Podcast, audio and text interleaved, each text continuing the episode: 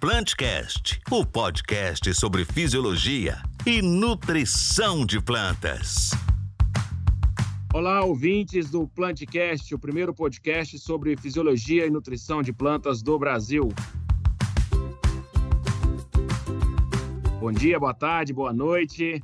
Hoje eu estou aqui com os Filipes, Filipes Augusto e o Felipe Paulinelli. Bom dia, Felipe, tudo bem? Bom dia, José Marcos, tudo bem? Tudo jóia. E aí, Paulinelli, jóia? Bom dia. Tudo bem com vocês?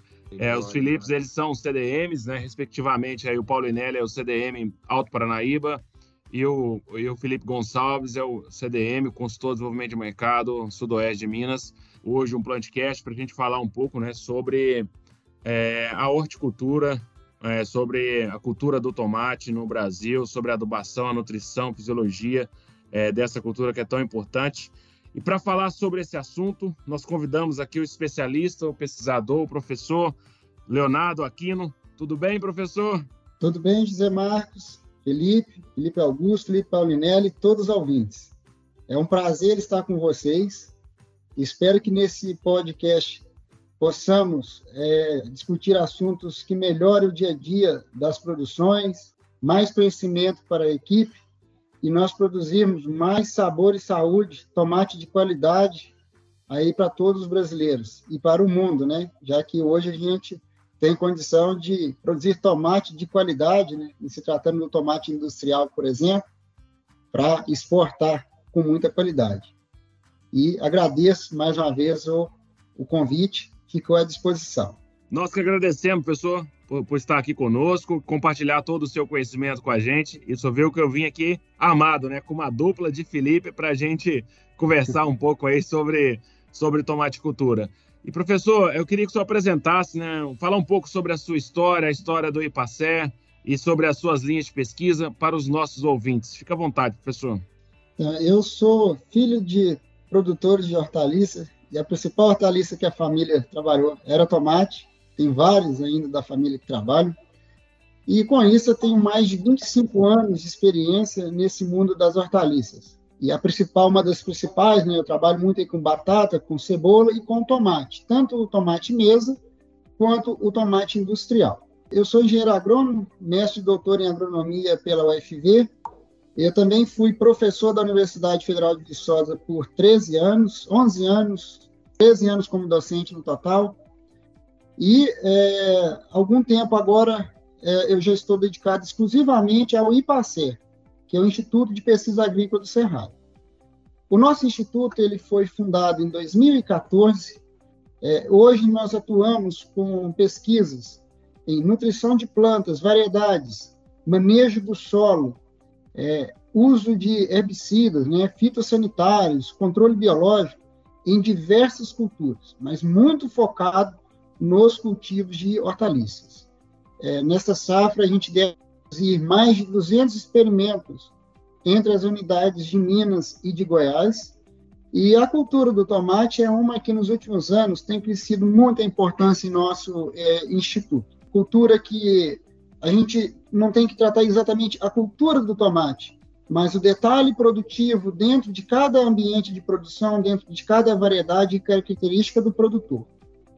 É, o nosso instituto né, tem a parte de pesquisa, pelo qual ele é reconhecido, de treinamento de equipes, e também nós temos uma equipe que desenvolve trabalhos de assessoria pelo Brasil, em diversas culturas de hortaliça.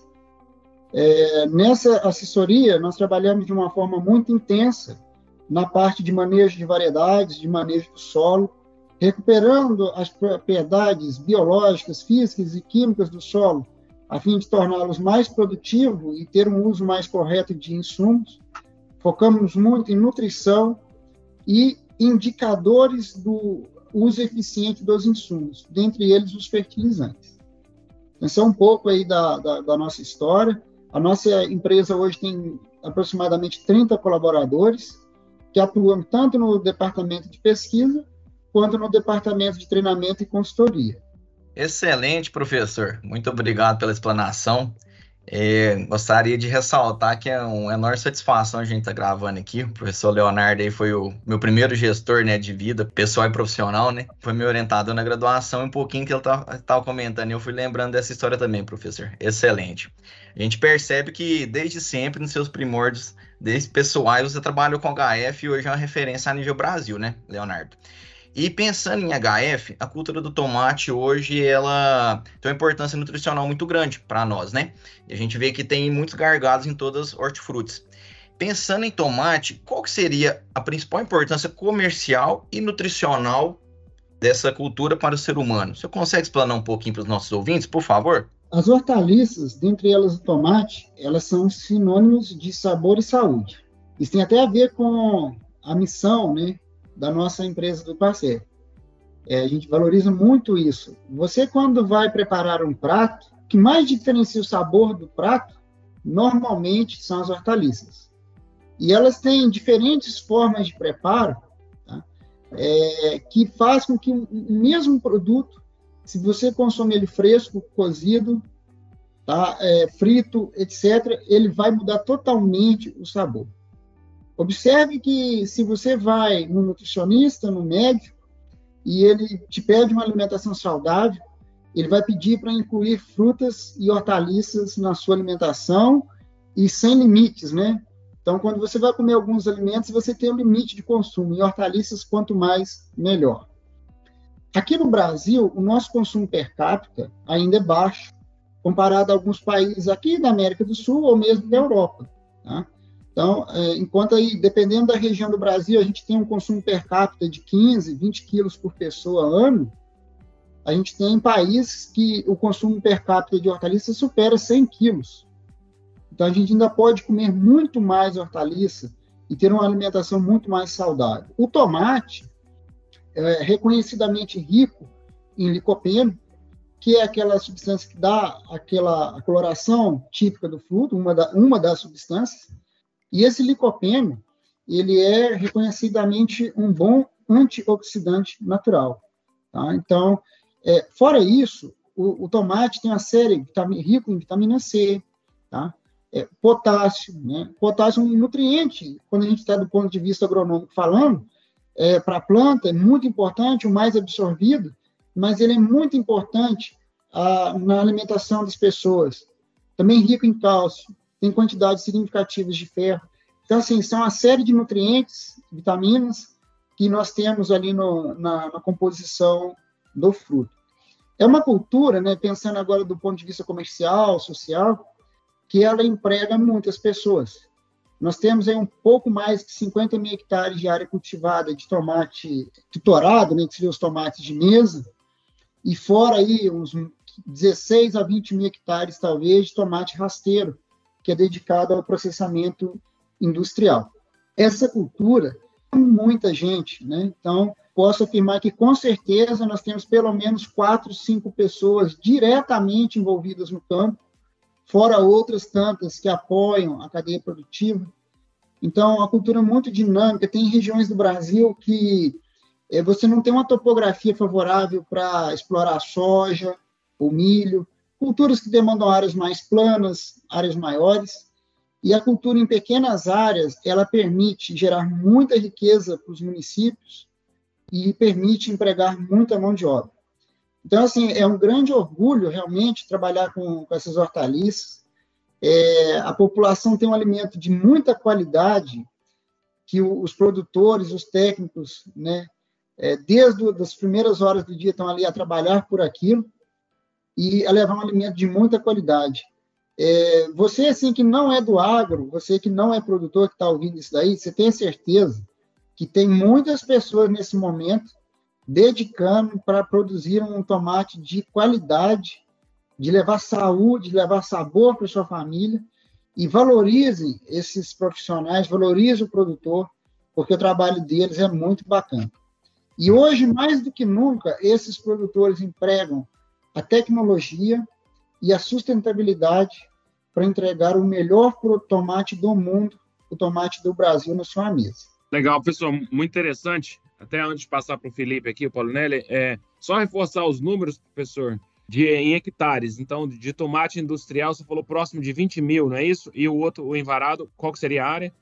Acima de 50 mil. 50 é, A gente vai ter uma diferença de, dependendo da fonte que a gente consultar, da estatística e da fonte, Uhum. é, a gente vê dados de 2021, 2022, dando conta aí de 54 mil hectares. É claro que é, vai ter uma discrepância, mas acima de 50 mil hectares de tomate em varado. Excelente. Ô Zé Marcos, antes de passar para o Paulinelli, só para reforçar, professor, então, independente hoje se a pessoa é fit, ela tem que comer um tomatinho todo dia na hora do almoço, né? Não, não come um só não, come dois, porque faz bem para a saúde. Excelente. Depois que a saúde foi piorando, eu comecei a melhorar a minha alimentação e tomate não falta no prato, viu? E muita de- dessas orientações que a gente aprendeu com os nossos mestres. Então, muito obrigado pelas suas informações comerciais e nutricionais. Como mais tomate, é sabor e saúde. Não, bacana, professor. Com muito gosto, assim, né, que a gente escuta uma pessoa falar com tanta paixão assim, no HF, né, no, no tomate e tudo. A gente conhece aqui a grande referência que você é hoje aqui na, na região do, do Alto Paranaíba e agora no Mato Grosso, né, devido às suas pesquisas, suas consultorias e tudo. E eu acho que tem uma pessoa que, que sabe falar desse assunto, é- eu acho que é você, né? Eu queria jogar uma pergunta agora, porque quando a gente fala assim dentro do, do meio de HF, de tomate, ainda gera uma certa discussão esse assunto. E quando a gente traz pessoas dos cereais, seja de cultivos perenes, eles assustam, né? Com, os grandes volumes aí da, da adubação fosfatada, que é utilizado no HF, né, no tomate e outras culturas aí dentro do, do ramo do HF. Eu queria que você abordasse um pouco, né? Porque, na verdade, por que que se utiliza tanto fósforo hoje? Né, nessas culturas. Com você, com essa gama de trabalhos que você tem nessa área, eu acho que é a pessoa certa aí para a gente ter essa resposta. Ô, Felipe, agradeço a gente falar do assunto, que é muito bacana, alvo de muitos estudos da nossa equipe, que é o manejo de fósforo em hortaliças, entre elas o tomate. O tomate usa muito fósforo, é, é, ainda assim é muito necessário em algumas situações, mas hoje também existe a situação de produtividades elevadíssimas com doses bem menores de fósforo. E a gente vai discutir tanto dessas doses maiores até as doses mais justas do uso. Por que que, comparado a alguns outros cultivos, o tomate usa doses de fósforo tão maiores? O primeiro ponto é que o sistema radicular da maioria das hortaliças ele não é tão habilidoso na absorção do fósforo. Então, a extensão de raízes, a quantidade de pelos absorventes, os transportadores de membrana que tem no sistema radicular, é, faz com que algumas plantas consigam aproveitar melhor cada grama de fósforo aplicado do que outras. Então, quando nós comparamos uma soja, ela foi sempre desenvolvida, é, selecionada aqui no Brasil em solo de baixíssima fertilidade, e essa adaptação à baixa fertilidade era uma característica importante para selecionar esse material. Enquanto que tomate, normalmente são, é, são selecionados ou derivam a genética de solos que têm fertilidade alta. Então, a planta não foi especializada em conviver com baixa disponibilidade de nutrientes. Então, esse é um ponto assim, chave do que por que usamos mais fósforo. Fora isso, a quantidade de biomassa, a quantidade de matéria seca que uma planta de tomate de alta produção vai produzir, ela pode ser muito superior ao que a gente tem num cultivo de altíssima produtividade de soja ou de milho. E essas plantas fazem esse acúmulo de matéria seca num intervalo de tempo menor. É, esse é o componente técnico, químico, dizer que eu tenho um sistema radicular mais frágil, que essa planta vai ter uma acumulação alta de biomassa, ela vai produzir muito fotossíntese num curto espaço de tempo. E, sabidamente, os solos brasileiros, a maioria deles, principalmente aqueles mais argilosos, eles têm uma altíssima capacidade de reter fósforo em formas que a planta não acessa. Então, a gente tenta meio que, é, digamos assim, que você tem um, uma pessoa miserável, muito pão duro, você tenta que encher a poupança dela por completo para ver se sobra algum dinheiro dela na conta corrente. Então, no solo miserável do cerrado brasileiro, originalmente miserável. A gente trabalha com doses altas de fósforo na ânsia de suprir essa necessidade grande que ele tem de ficar com a poupança cheia e aí sobrar alguma coisa para a planta. Agora, tudo isso que eu disse em respeito do solo recente é algo dos solos originais, dos solos de baixa fertilidade, dos primeiros anos de cultivo. Existem muitas áreas hoje de cultivo de tomate, especialmente no caso do tomate industrial, que a fertilidade do solo em fósforo é alta. Então, são solos que, por anos, com cultivo de soja, de algodão, de milho, do próprio tomate, de outras hortaliças, essas áreas irrigadas, elas passaram a ter um cenário de alta fertilidade em fósforo. E nós temos pesquisas mostrando que nesses ambientes é, doses muito mais razoáveis de fósforo são possíveis e existem unidades de produção utilizando doses mais razoáveis e obtendo elevadíssimas produtividades. Então, então, hoje a gente tem fósforo desde aquela situação das doses reconhecidamente altas até doses mais razoáveis, quando o solo foi já corrigido a fertilidade ao longo do tempo. O fósforo, mesmo assim, mesmo nessas áreas de alta fertilidade, se eu comparar com uma soja ou com milho, ainda são doses maiores. Mas vamos lembrar que tomate, ele chega a produzir aí 200 toneladas por hectare ou mais. Nós temos produções comerciais hoje de tomate embarado de mais de 200 toneladas a campo aberto, tomates de indústria fechando média de pivô acima de 180 toneladas por hectare. Se você colocar uns 5, 6% de matéria seca dos frutos, tá? Nós estamos falando aí de produções de matéria seca de fruto de 10, 11, 12 toneladas por hectare. Fora o que a planta gastou para formar o caule, a folha, o sistema radicular. Veja a quantidade de matéria seca que eu estou aqui citando, elas superam muito sojas que poderiam produzir 80, 100 sacos por hectare ou milho de 200 sacas por hectare. Ou seja, aí eu estou justificando por que, que essas plantas gastam tanto. E, e assim, o tomate faz toda essa produção de matéria seca. Eu costumo é, comparar assim que o tomate é, é aquela formiguinha carregando uma folha bem pesada. Para você entender aqui a analogia da formiguinha e do porquê do fósforo. Vamos fazer um paralelo com o milho. O milho ele tem mais ou menos metade da matéria seca alocada na, nos grãos e metade da matéria seca alocada no resto da planta.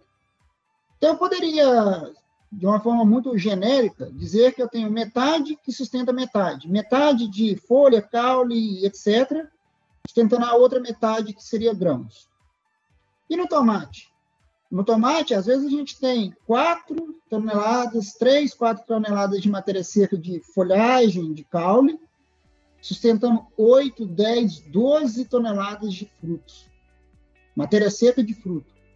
Então, eu preciso de ter uma parte aérea, uma folhagem muito rica em nutrientes, porque as taxas de fotossíntese que essa planta tem que exibir para sustentar uma carga pendente tão grande, é um grande estresse que essa planta tem. Ou seja, é uma planta que ela tem que estar o tempo todo é, com biotônico fontora, né? os antigos aí vão lembrar de biotônico, ela tem que estar o tempo todo fortificada para conseguir. E o fósforo, é, pessoal, ele tem uma característica importante, que ele é assim o, o sinalizador quando em baixa concentração do término do ciclo. E para nós termos alta produtividade, precisamos de ter ciclo longo, plantas com altíssimo vigor no final. Como tem essa história da formiguinha, 3, 4 toneladas de parte aérea, que carregam 7, 8, 10, 12 toneladas de matéria seca de fruto, quando é, a folhagem está exportando carboidratos para os frutos, uma enorme quantidade de fósforo sai da folhagem e vai para os frutos. Então, se a adubação não é suficientemente adequada, ela não consegue repor constantemente o fósforo que a planta perde da folha junto com o carboidrato para os frutos. E essa folha empobrecida começa a entrar num processo de catabolismo, de senescência. E essa folha começa a perder efetividade na fotossíntese reduzindo a produção de frutos e reduzindo o ciclo do cultivo. Então, o fósforo, ele, ele, digamos, ele é o acelerador, ele é o vigor ali final da planta, e a gente, devido à baixa mobilidade no solo, na maioria dos casos, a gente trabalha realmente com uma dose maior no solo em comparação a outras culturas, mas essa maior dose, ela não deve ser regra. Se nós analisarmos a fertilidade no solo, o grau de estruturação, a época de cultivo, tá? Tem uma série de fatores que a gente vai comentar, pode comentar mais à frente. A gente pode otimizar essa dose de fósforo, obter altas produtividades com o uso mais razoável deste nutriente. Mas é realmente o nutriente é o grande definidor de produtividade e provavelmente ainda será pelo fato que o tomate é a formiguinha que carrega uma grande folha. Então é uma formiguinha é, são folhas que carregam uma carga de frutos que devem ser preenchidos, produzidos, é muito grande. E por isso o fósforo é ainda um nutriente tão utilizado na cultura. Ô, professor, eu nem tinha parado para pensar nessa analogia aí que o senhor fez, né? Da, da formiguinha carregando a folha. Muito interessante. E, e, o, o número que senhor comentou, né? De 200 toneladas, 180, 150 toneladas por hectare. E em pouco tempo, né, professor? Nós estamos falando aí um tomate, quanto tempo? Um tomate industrial aí de 4, 5 meses? Podemos falar isso, professor? De 100, 120 dias. 100, 120 dias. 130 dias. Então, imagina. as variedades que vão passar disso, né? É. Então, imagina, em quatro meses produzir aí 200 toneladas por hectare é um volume muito grande, né? Uma massa muito grande. São poucas culturas que têm essa capacidade, né? Quando eu olho cana de açúcar, os americanos já ficavam assustados com 100 toneladas por hectare, mas era em 12 meses, né? Agora, imagina 200 toneladas em quatro meses. Então, é... é... E, assim, é... Nós temos variedades hoje, é, José Marcos, uhum. que tem potencial para produzir acima de 250 toneladas até 300 toneladas por hectare. Nós temos isso aqui já em pesquisa. Legal. E nós acreditamos que muito breve vamos ver isso nos cultivos comerciais aqui do Brasil. Tomates que podem produzir 300 toneladas por hectare. Então, imagine a demanda de nutrientes, o cuidado é. que deve ter com fósforo nesse tipo de cultivo. Não, aí fica claro a demanda né, nutricional, por isso que precisa ter uma alta adubação, porque a produção de, de biomassa, né, podemos falar assim, a produção ali é muito grande. E voltando adentro ainda da nutrição, professor, mas voltando para um assunto que, que é bem comum é, todo mundo falar, né, o fundo preto no tomate, né? Por que, que ocorre o fundo preto, professor? E ele está relacionado a alguma deficiência nutricional, de cálcio, magnésio, boro, algum desequilíbrio desses nutrientes? Se puder comentar um pouco mais sobre o fundo preto. O, o fundo preto, ou também podridão estilar, né, ela é uma deficiência de cálcio no tecido. Eu gosto de usar esse termo, frisar que é a deficiência de cálcio naquele ponto que é lá na parte inferior do fruto, onde está terminando de formar o septo, a, a, parede do fruto, que você vai ver uma região enegrecida que o produtor, que tecnicamente a gente chama de fundo preto. Aquilo ali, por que, que eu gosto de frisar que aquilo é uma deficiência no local? Porque, para não dizer que necessariamente você tem que aplicar mais cálcio no solo. Em muitas situações, o, cálcio está o solo está repleto de cálcio, no entanto, lá naquele ponto do fruto não tem cálcio suficiente. Aí vamos discutir um pouco aqui por que, que não pode não ter cálcio suficiente naquele ponto. O primeiro ponto é o mais simples, é pensar que eu não fiz uma boa correção de cálcio no solo. Então, nós precisamos, sim, de ter uma boa correção com é, os corretivos de acidez. Em algumas situações, complementações com gesso, porque às vezes só o corretivo de acidez você induz um pH muito elevado e o gesso ele não vai alterar o pH, mas vai alterar positivamente a disponibilidade de cálcio. E no caso do tomate, nós pensamos, é, podemos pensar também em fontes solúveis de cálcio no caso de fertirrigação. Então, a gente tem o nitrato de cálcio, o cloreto de cálcio, é, nós temos polissulfatos, tá? São fontes extras de cálcio solúveis que a gente pode utilizar pensando que aquele problema fosse exatamente a deficiência do nutriente no solo. Mas eu posso ter o solo muito bem corrigido com calcário, com gesso, com fontes solúveis, e ainda assim identificar a deficiência de cálcio lá no tecido. Muitas dessas ocorrências, elas têm a ver com desequilíbrio da adubação com potássio. A gente observa ainda que tem muitos produtores que utilizam quantidades excessivas de potássio nas fases iniciais do tomateiro. É, aquele ciclo de 120, 140 dias para o tomate rasteiro, 150 dias para o tomate embarado, vamos dividir aquele ciclo em três. No primeiro um terço do ciclo, ou seja, até mais ou menos 35, 40 dias, normalmente o tomate não absorveu 10% do potássio que ele vai exigir em todo o ciclo. A maior parte do potássio ele é absorvido no segundo terço, entrando para o terceiro terço do ciclo. Ou seja, de 40 a mais ou menos 90, 100 dias, é ali que o tomate vai absorver a maior quantidade de potássio. No entanto, é, como dito no item anterior, o tomate é muito exigente em fósforo. E, às vezes, o produtor vai utilizar um formulado NPK de plantio, que tem uma relação nitrogênio-potássio estreita. E para carregar muito fósforo, ele acaba carregando muito potássio. E pior ainda, de uma forma localizada, muito próximo ao sistema radicular. Essa quantidade muito grande de potássio na fase inicial, ele gera uma competição muito forte com o cálcio. Por quê? A nível de membrana, os transportadores de cálcio, magnésio, potássio e amônio são compartilhados.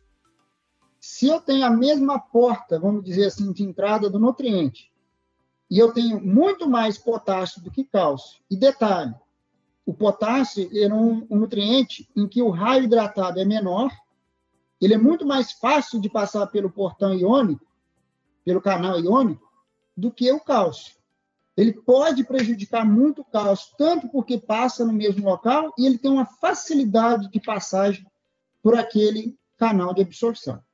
Então, nós temos um fator que pode ser a deficiência no solo, mas na maioria dos casos eu diria que o problema pode ser excesso de potássio. Um terceiro item da pauta é irrigação, água.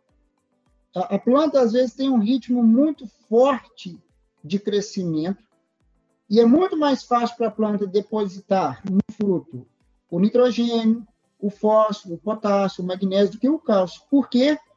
Porque nitrogênio, fósforo, potássio, magnésio são móveis no floema. Quando a planta exporta carboidratos para o fruto, esses nutrientes vão junto para o fruto.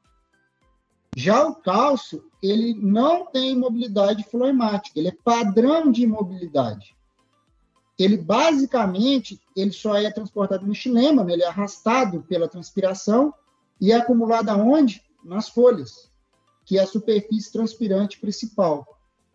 Então, se eu tenho déficit de água, a dificuldade desse cálcio chegar no fruto é maior ainda. E isso pode ser amenizado. Como? Irrigação de qualidade e em situações em que a planta está propensa à deficiência de cálcio, é, eu posso pensar que uma irrigação mais próxima do período noturno é importante, porque se eu tenho alta umidade no período noturno, lá no solo, eu favoreço mais o fenômeno de pressão radicular, em que o cálcio, ao invés de ser arrastado para a parte aérea, ele é empurrado. Quando esse cálcio, então, pelo fenômeno de pressão radicular, ele é literalmente empurrado para a parte aérea, ele tem a mesma chance de irrigar folhas, o caule nos pontos de crescimento e os frutos. Agora, quando o cálcio é puxado pela transpiração, aí ele tem uma maior partição para a folha em relação a frutos. É, para eu ter pressão radicular, eu preciso de ter as folhas com os estômatos fechados, alta umidade no solo e alta disponibilidade de nutriente. Veja bem, alta disponibilidade de nutriente a gente sempre tem no tomate. Alta disponibilidade de água, eu posso causá-la em qualquer hora do dia, principalmente numa irrigação por gotejo.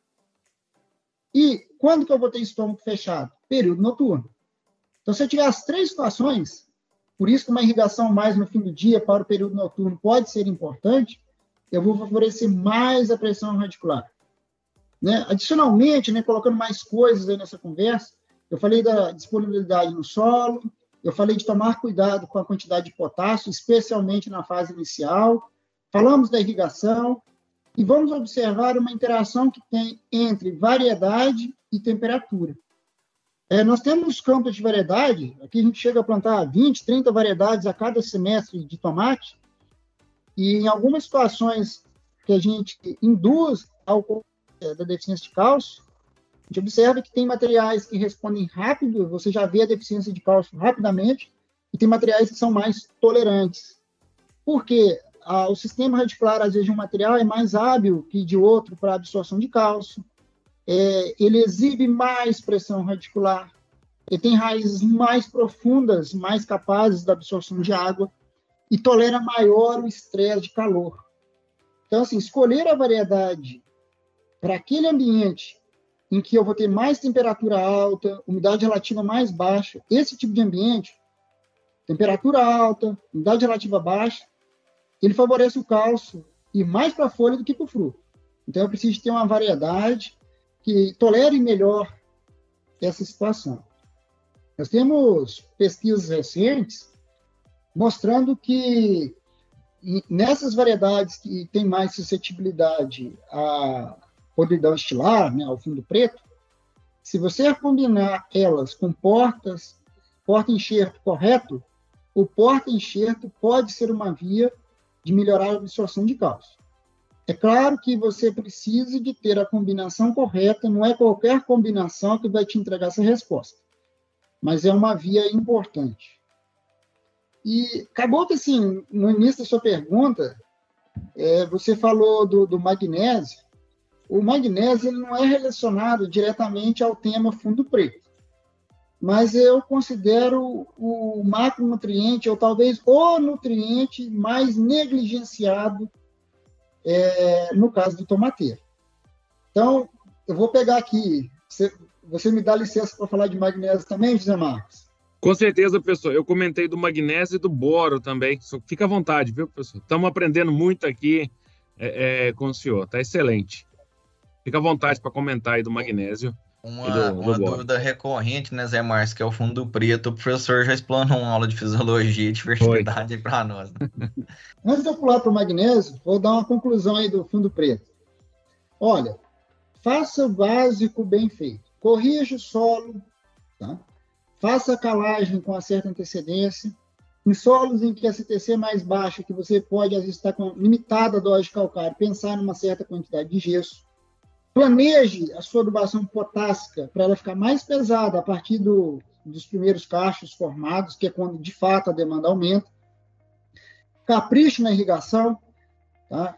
Caprichar é nem solo seco e nem encharcado. Turno de rega curto, mas de acordo com a demanda da planta. E pense em fornecer frações de cálcio solúvel, seja no adubo de plantio, ou seja, nas fertirrigações, para você manter uma altíssima disponibilidade de cálcio. Estude a variedade que você vai plantar naqueles períodos em que as temperaturas são muito acima de 28, 30 graus e que você tem muitas horas do dia umidade relativa baixa. Então, isso é o básico para a gente manejar fundo preto.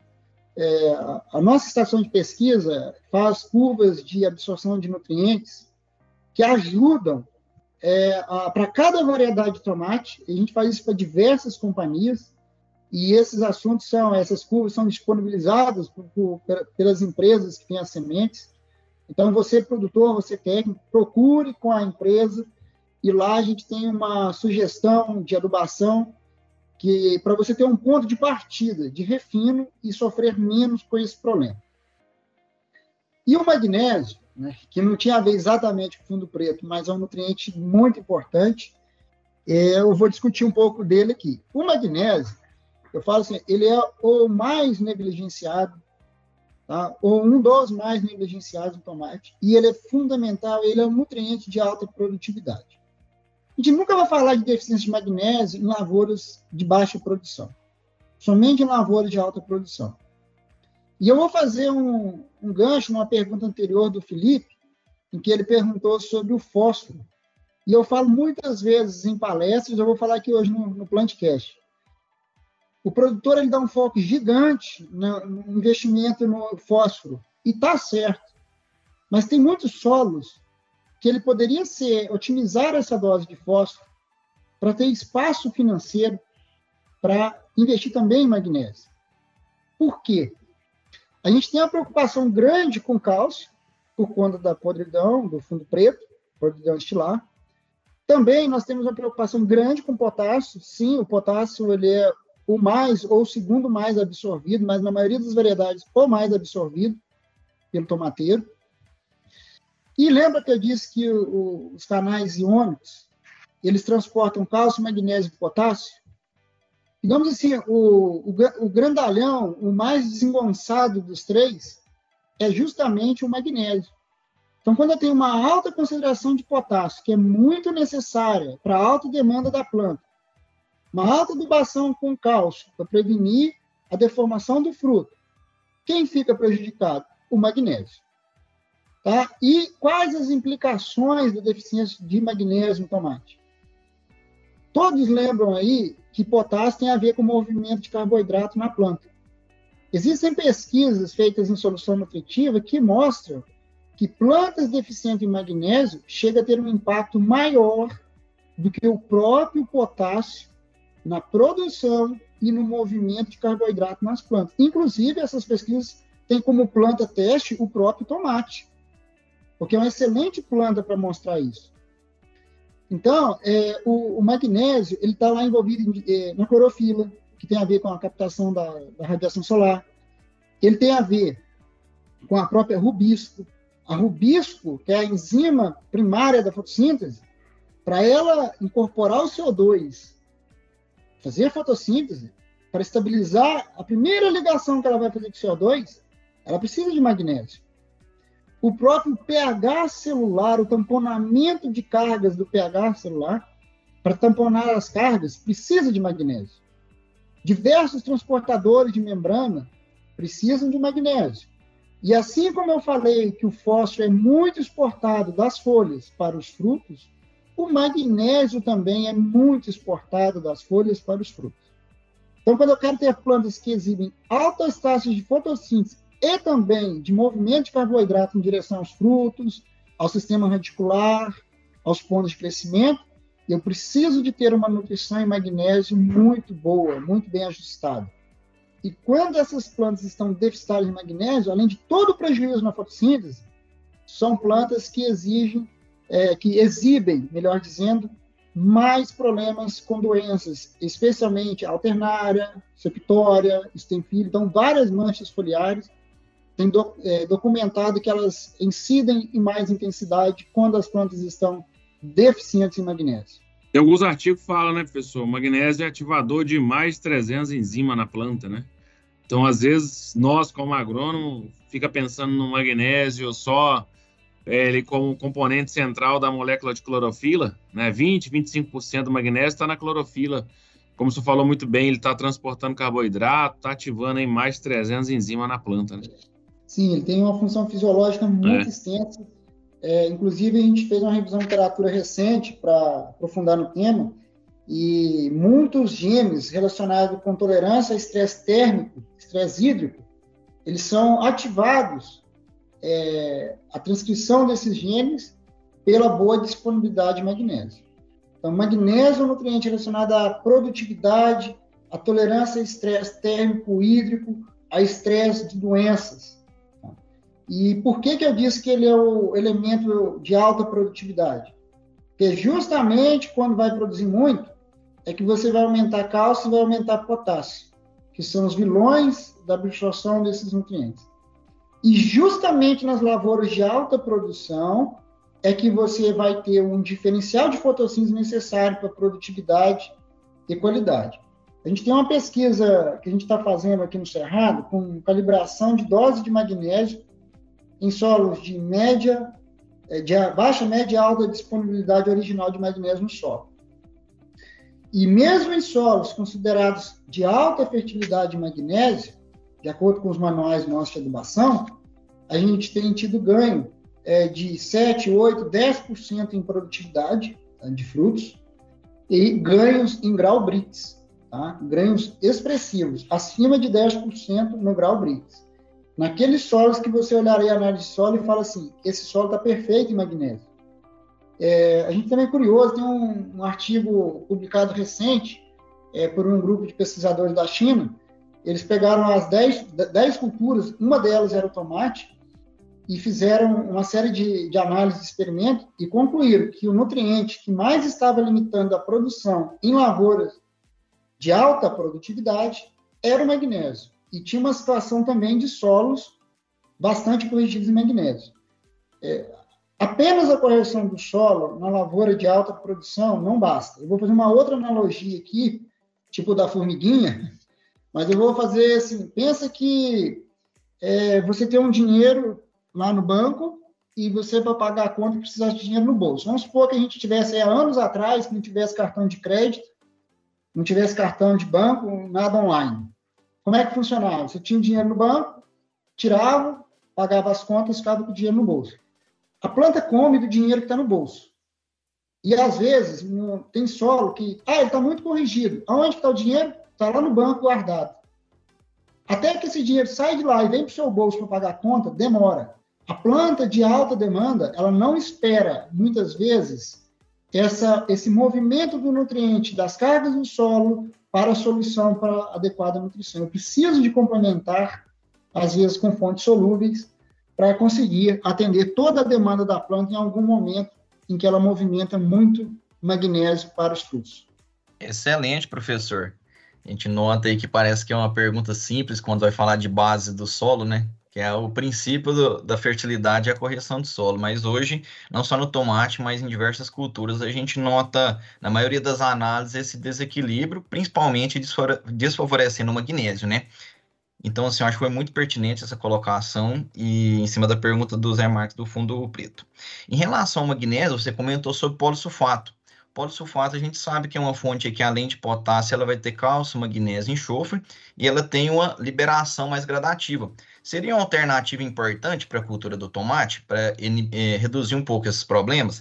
E além disso, é, qual que seria uma, uma fonte alternativa de magnésio para a gente fazer essa correção e melhorar esse equilíbrio das bases no solo e propiciar que a planta tenha uma melhor nutrição nesse macronutriente extremamente importante que às vezes está ficando negligenciado? É, em termos de correção de solo, vamos começar lá com base. Escolher um calcário é, que tenha relação cálcio-magnésio mais estreita tá? especialmente aqui no Cerrado. Tem alguns solos do sul do Brasil que são muito ricos em magnésio, chega a ter até mais magnésio do que cálcio. Mas no Cerrado, o solo tem pouco magnésio e os calcários nossos são piores de magnésio do que de muitas regiões. Então, tentar escolher um calcário com a relação mais estreita, e como fonte de cálcio, a gente tem gesso, tá? A gente é, entra ali o super simples nos formulados MPK, que tem cálcio. Então, você tem outras fontes de cálcio mais fáceis, porque é, de magnésio. Depois, a gente pode pensar é, que uma parte do potássio que vai lá no suco de plantio, ou para aqueles produtores que ainda fazem a montoa, na, na montoa, que uma parte desse potássio, ou a totalidade dele, poderia ser um sulfato duplo de potássio e magnésio, ou um polissulfato de cálcio, magnésio e potássio. Então, qualquer uma dessas duas fontes, eles têm magnésio solúvel é, é solúvel, mas tem uma solubilidade é, em água, é, em gramas por litro, menor do que um cloreto, por exemplo. Então, eles vão solubilizando de forma mais gradativa. Isso é muito importante, porque vai sustentar esse magnésio no solo por um período maior. Então, nós podemos pensar aí que uma parte do potássio do adubo de plantio fosse o polissulfato ou o sulfato duplo de cálcio magnésio, é, de magnésio e potássio, ou polissulfato, que tem os três, né? cálcio, magnésio e potássio. E, é, além disso, EO, né? vamos colocar EO, o sulfato de magnésio na água de irrigação. Então, o, existe a queserita granulado, que poderia ser formulado junto nos adubos de plantio, uma possibilidade, que vai na mesma linha ali do, do polissulfato, ou o sulfato de magnésio heptahidratado, né, que é sal para fertigação, que a gente aplicaria, por exemplo, via gotejo. Então, naqueles momentos em que eu vou pesar a mão na adubação potássica, e digamos assim, é o vilão do magnésio, eu faria um complemento mais importante de magnésio via sulfato também, para contrabalancear essa grande quantidade de potássio que está ali naquele momento. Tá? Então, eu acho que a gente tem que atuar em tudo, na correção, na adubação de base, que é onde encaixa o, o sulfato duplo de potássio, magnésio e o polisulfato, e depois nós podemos atuar mais lá na frente com a fonte para fertilização também. Perfeito, Leonardo. É, além desses gargalos nutricionais, é, aproveitando que a gente já falou um pouquinho de fisiologia, isso abrangeu já diversos aspectos aí enzimáticos das funções dos nutrientes, tem mais algum gargalo fisiológico importante hoje que o senhor enxerga na cultura do tomate? É, tem, eu ainda acho que esse gargalo que eu vou dizer, ele é antigo e ficará atual por muitos anos, que é o boro, né? É, o boro, ele, ele ele tem uma, é, uma dificuldade de redistribuição muito similar ao que a gente comentou do cálcio. Então, ele vai tender a ficar mais alocado nas folhas. E a gente enxerga uma diferença de demanda muito grande entre as variedades de tomate. Para vocês terem ideia, para a mesma produtividade, tá? para a mesma produtividade, nós temos variedades que precisam de 4 e variedades que precisam de 14 quilos do elemento boro por hectare. Isso que as nossas curvas de absorção apontam. Então, assim, o, o produtor ele precisa de ter realmente uma noção de como que é o comportamento da variedade dele e ter uma estratégia efetiva de suprir esse boro. Então, a estratégia é o quê? Ele precisa de ter, talvez, uma fonte granulada a granulação é uma forma de controlar a liberação da fonte. Quando tem uma fonte granulada, ela vai liberar um tanto hoje, um tanto amanhã e assim por diante. E às vezes combinar isso é, com uma fonte é, de fertilização, talvez, ao longo do ciclo. Então, ele precisa de ter uma reserva, uma poupança, vamos assim dizer, alguma fonte granulada, e sustentar isso é, todo o ciclo. É, tem variedades de tomate mesa que você precisa de realmente ter adubação com boro desde a primeira semana e tem que ser toda semana você precisa de ter intervenção.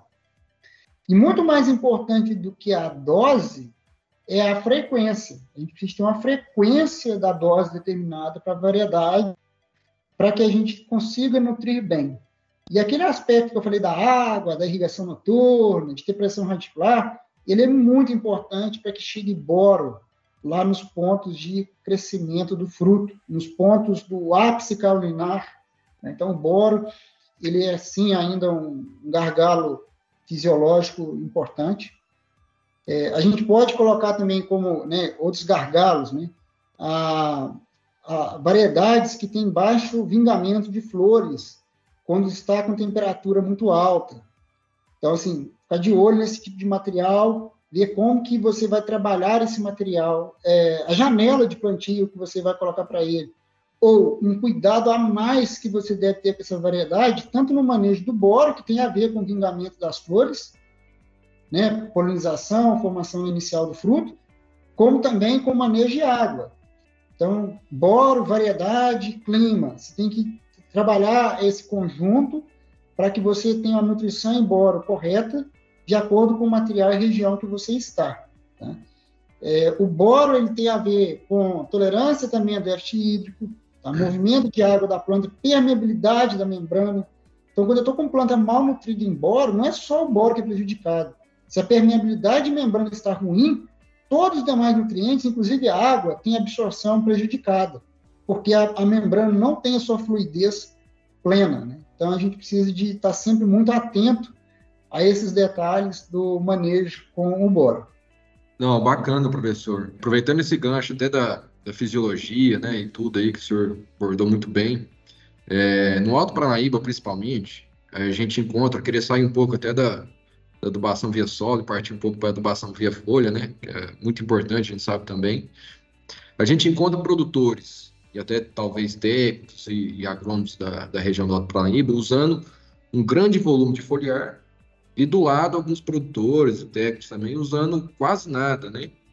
Então, eu queria ver assim, se tem algum gargalo também, né? Qual que é a, a resposta real aí de de fertilização foliar é, de macro e micronutrientes que, que o senhor tem encontrado aí que dá uma boa resposta na, na cultura do tomate? Felipe, tem alguns nutrientes que a resposta à aplicação foliar é muito interessante. Eu vou colocar assim o principal deles, o molibdênio. É um nutriente também que o pessoal negligencia muito em, em hortaliça, tá? Então, assim, o molibdênio é muito importante. É, ele, todo mundo lembra de molibdênio em soja, feijão, por causa da fixação biológica, da, nitrogenase. Mas o molibdênio é componente da nitrato glutase, um cofator, que é a primeira enzima do metabolismo do nitrogênio. A planta, quando vai converter nitrato a amônio, incorporar isso em aminoácido e proteína, ela começa todo o processo por uma enzima que é dependente de molibdênio. E vamos colocar assim, o tomate é, ele é muito dependente dessa enzima, ele é extremamente dependente. Porque Tomates de alta produção extraem acima de 300 kg de nitrogênio por hectare. Nós chegamos a ter extrações de 450 500 kg. Ora, se a planta extrai tanto nitrogênio, e qual é a forma preferencial absorvida pelo tomate? Nitrato. Então, o tomate é extremamente dependente dessa enzima. Toda planta que vai ser muito extrator, eh, vai extrair muito nitrogênio, cuja forma preferencial seja nitrato, essa planta ela vai depender aí de um bom suprimento de molibdênio. E quando que eu devo suprir esse molibdênio? Ao longo de todo o período vegetativo. Então, são doses pequenas. A gente não tem um estudo clássico, pelo menos a gente não conhece, não tem na nossa empresa e nem na literatura a gente vê, de molibdênio em tomate. Tá? Mas é, a gente conhece alguns estudos é, em couve-flor, por exemplo, que citam uma dose na ordem de 200 gramas por hectare do elemento. Então, talvez seria razoável que em tomate, pelo menos, essa dose fosse aplicada, dividida ao longo do ciclo, né? Uma coisa do tipo. Então, molibdênio, ele é tipicamente boa resposta foliar. Por quê? No solo, ele sofre muita competição com sulfato. E as áreas de tomate têm muito sulfato, de diferentes origens ali de outros adubos. É, e também porque molibdênio, ele tem mobilidade grande no floema. Ele pode ser muito armazenado e mobilizado. Então, ele tem todos. E a dose é baixa. Então, baixa dose, mobilidade no floema, ainda tem algum problema de competição no solo. Então, ele se dá muito bem nessa complementação. Agora, os demais nutrientes, eu preciso de analisar caso a caso. Então, por exemplo, às vezes eu tenho um solo com pH elevadíssimo, tá? E com muito fósforo na linha. Esse ambiente, talvez, ele, ele é ruim para micronutriente metálico para cobre, para ferro, para manganês, para zinco. Então, em materiais, em variedades cuja deficiência desses nutrientes seja frequente, e nesses solos com essas características de fertilidade, pode ser estratégico você fazer complementações frequentes é, desse nutriente. É, nós temos pesquisas também no nosso instituto que mostram que lavouras de altíssimo potencial produtivo isso eu estou fazendo assim, lavouras acima de 180 toneladas por hectare. Você pode ter resposta positiva a fazer é, várias complementações nutricionais de fósforo. Tá? Então, a gente já fez isso, fonte solúvel, aplicado várias vezes. Agora, sim, se faltar fósforo no solo, não tem resposta essa complementação foliar. Você tem que estar com a base bem feita e a lavoura tem que estar preparada para realmente produzir muito. Lembra aquela história que eu falei que a folha fica empobrecida devido ao fósforo que vai para os frutos? Você vai retardar esse empobrecimento da folha lá naquela fase que tem muito fruto sendo enchido. Agora, isso só dá resposta quando as condições hídricas, nutricionais são todas perfeitas. Aí eu posso ter até, até um macronutriente. Então, assim, via de regra, macronutriente tem uma resposta mais limitada. Mas o fósforo é um macronutriente que ele é tão complexo e ele é tão removido da parte aérea que ele pode aparecer o resultado tá, numa situação dessa. A gente já tem pesquisa dessa natureza com tomate, tem com batata, com cebola, com alho, e sempre que eu tenho todos os fatores favoráveis, é, do ponto de vista nutricional, hídrico, e a planta preparada para altíssima produção, a resposta aparece. É, então, assim, é, enxergar análise de solo, contexto de pH, a variedade, é, se as condições hídricas estão favoráveis à cutícula hidratada, aplicar, quando aplicar o micronutriente via foliar, numa condição em que o tecido ainda esteja jovem, para que a cutícula seja mais favorável à absorção, pode ter resposta. Mas realmente é um assunto que, digamos assim, ele é técnico e delicado, porque ele exige uma, uma leitura muito boa do ambiente de produção para ter uma resposta boa. Ô, professor, interessante, né, sobre esse comentário aí do molibdênio. Tem muitos artigos mostrando, né, algumas culturas, eu fiz minha tese de doutorado também com nitrogênio, né, é, fiz aqui em Prescaba, no Sena, e o professor Trivelin, ele trabalhava bastante isso, estudar a preferência de absorção de algumas culturas, se é nitrato, amônio, gasto energético, né, da planta absorver, assimilar, transformar nitrato para amônio, aminoácidos, tem plantas que preferem amônio, tem plantas que preferem é, nitrato, enfim, é um assunto muito interessante. E dentro dessa seara, professor, de é, aplicação foliar, é, nós estamos com algumas pesquisas com o selênio, né? O foco aí na biofortificação, é, shelf life. E a gente tem visto o selênio, ele, ele em alguns casos na planta, ele substitui o enxofre, faz parte lá da metionina, da, da cistina, de alguns aminoácidos no lugar do enxofre. E ele também tem atuado, é, principalmente reduzindo a síntese de etileno. E apesar do, do, do selênio aí não ser um, um elemento, é, vamos falar assim, essencial para a planta, né? A planta completa o ciclo dela sem ele, mas a gente tem, a gente tem enxergado alguns benefícios, ele, ele se enquadra como benéfico. E principalmente no foco aí da biofortificação, né? A população ela tem uma carência de selênio. É, pensando em reduzir etileno, pensando em aumentar a shelf life, é, o que, que o senhor enxerga, professor, para o futuro? O senhor tem visto algo do, é, também aí com selênio, é, com foco em biofortificação? Tem trabalhado nessa área, professor?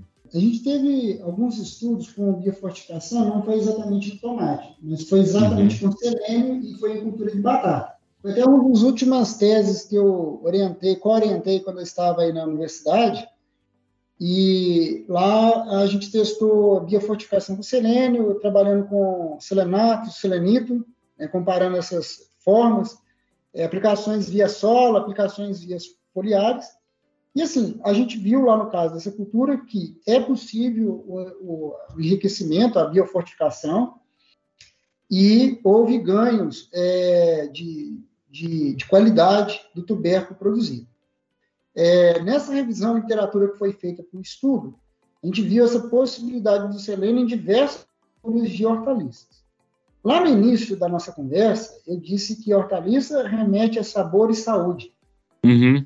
E, em tratando-se da importância que tem o selênio para a alimentação humana, eu acho que, vamos dizer que ele não tivesse nenhum benefício para o tomate, que ele tivesse para o ser humano, eu acho que isso já bastaria para justificar o uso dele. Tem países da Europa que regulamentam por lei uma concentração mínima de selênio no fertilizante para que as pastagens e para que os alimentos tenham consideração de selênio adequada Sim. para a alimentação. Isso é tão importante, né? E fora isso, tá? então a gente falou, ah, se ele não tivesse benefício para a planta, mas ele pode ter sim benefícios para a planta, como você citou o caso aí da menor produção de etileno, né? Então alguns uhum. íons, eles são reconhecidamente bloqueadores, por exemplo, da ACC oxidase, e que bloqueia a etapa final de transformação de ACC em etileno, e isso daí pode ser um, prolongar a vida da planta e também do próprio fruto produzido, né?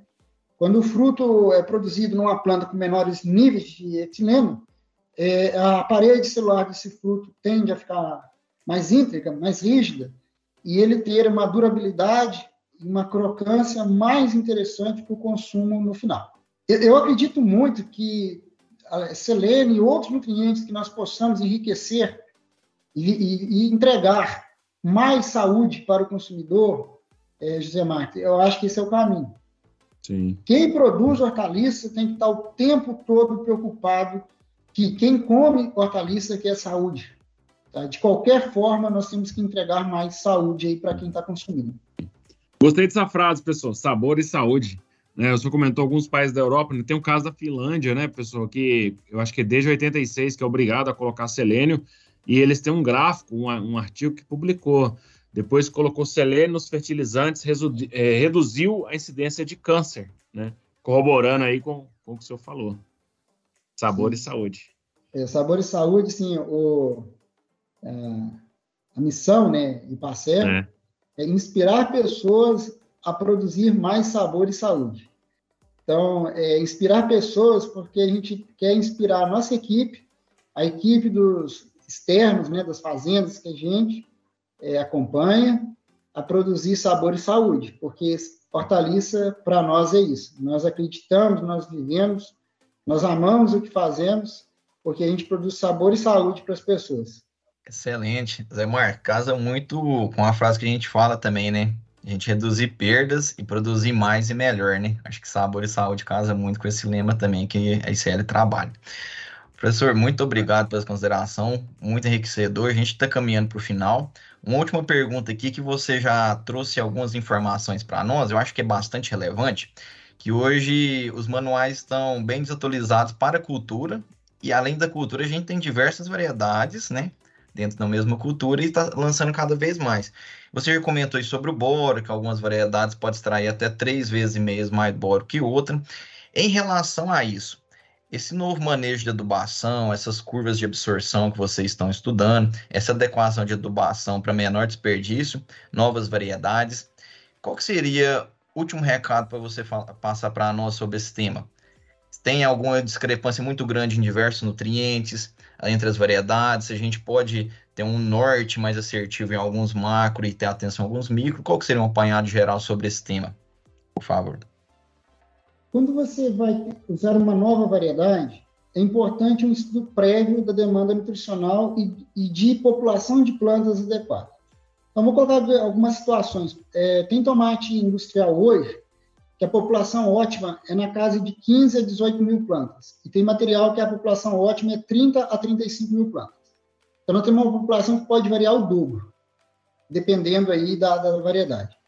Nós temos materiais de tomate, é, também indústria, que a demanda de nitrogênio é 100 a 140 quilos por hectare e tem materiais acima de 280 quilos por hectare. E se eu pegar esses números no tomate mesa, a coisa é pior. Você tem variedades que precisariam de 200, 250 quilos de N, materiais aí que superam 500 quilos de nitrogênio por hectare, dependendo da região e da potencial produtivo. Então, você tem diferenças marcantes em nitrogênio, em potássio. Tá? Potássio, por exemplo, eu pego materiais de mesa tipo longa-vida, normalmente são materiais de um grupo que a necessidade de potássio é menor. A gente está falando aí de 4, 5 quilos por tonelada de fruta. E a gente já pega materiais do grupo Saladete ou italiano, que são demandas maiores, geralmente de 6, 7 quilos, até um pouco mais por tonelada. Mas vamos lembrar que as plantas produzem o quê? 100, 150, 200 toneladas. Então, quando eu pego uma diferença de 2 e multiplico por 150, 200, veja o impacto disso na adubação. É, então, assim, é, ter esses números básicos, e hoje a maioria das companhias de semente estão fornecendo esses números, tanto o IPACER quanto universidades, outros centros de pesquisa, têm feito esses estudos para as empresas.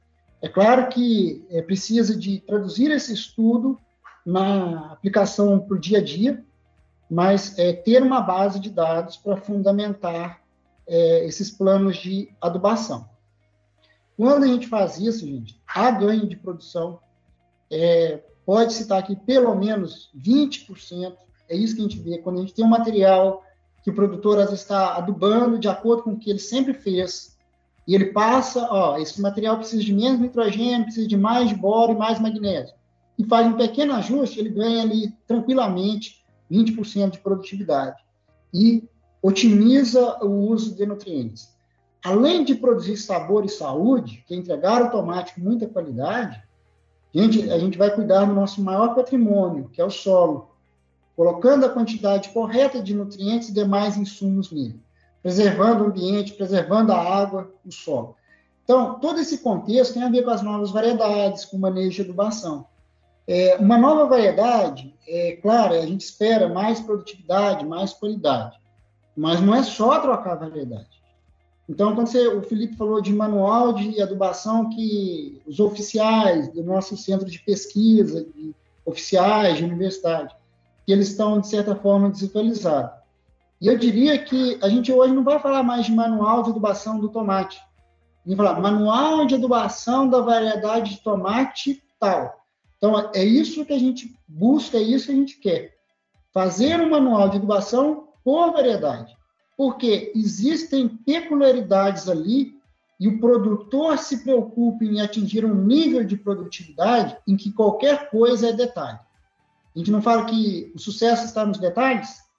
Então, variedade nova, tudo é detalhe, tudo é, é fator condicionante do sucesso. Sucesso em produtividade, em qualidade, em sabor de fruto. Então, a gente precisa de estar atento a isso daí. É, nós temos treinamentos é, em que a gente, esses treinamentos são abertos, tem em Goiás, tem em Minas, tem em várias regiões. Tá? A gente tem treinamentos também para companhias, para produtores, e tanto nós de Passer quanto outros centros, como eu reforço, tem essas informações. O produtor tem que ir atrás da informação técnica e manejar a variedade como ela precisa. Resumindo, você é, fazendo a analogia com coisas simples, não podemos dar a mesma quantidade de ração para uma vaca que dá 3 litros de leite ou 30 litros de leite. Isso é, é fato, né? Uma pessoa que tem uma atividade física, um atleta, não vai comer a mesma quantidade de caloria de uma pessoa que tem atividade de escritório. É, então, esse tipo de coisa é válido no tomate, e a gente tem que enxergar caso a caso. É, no tomate, nas hortaliças, a gente não cuida de hectares, nós precisamos cuidar de indivíduos. Nós precisamos de conversar com cada planta pelo nome, sobrenome, e nutri-las, né, e olhar os detalhes é, para essas plantas. E aí a gente obtém o máximo de produção e qualidade.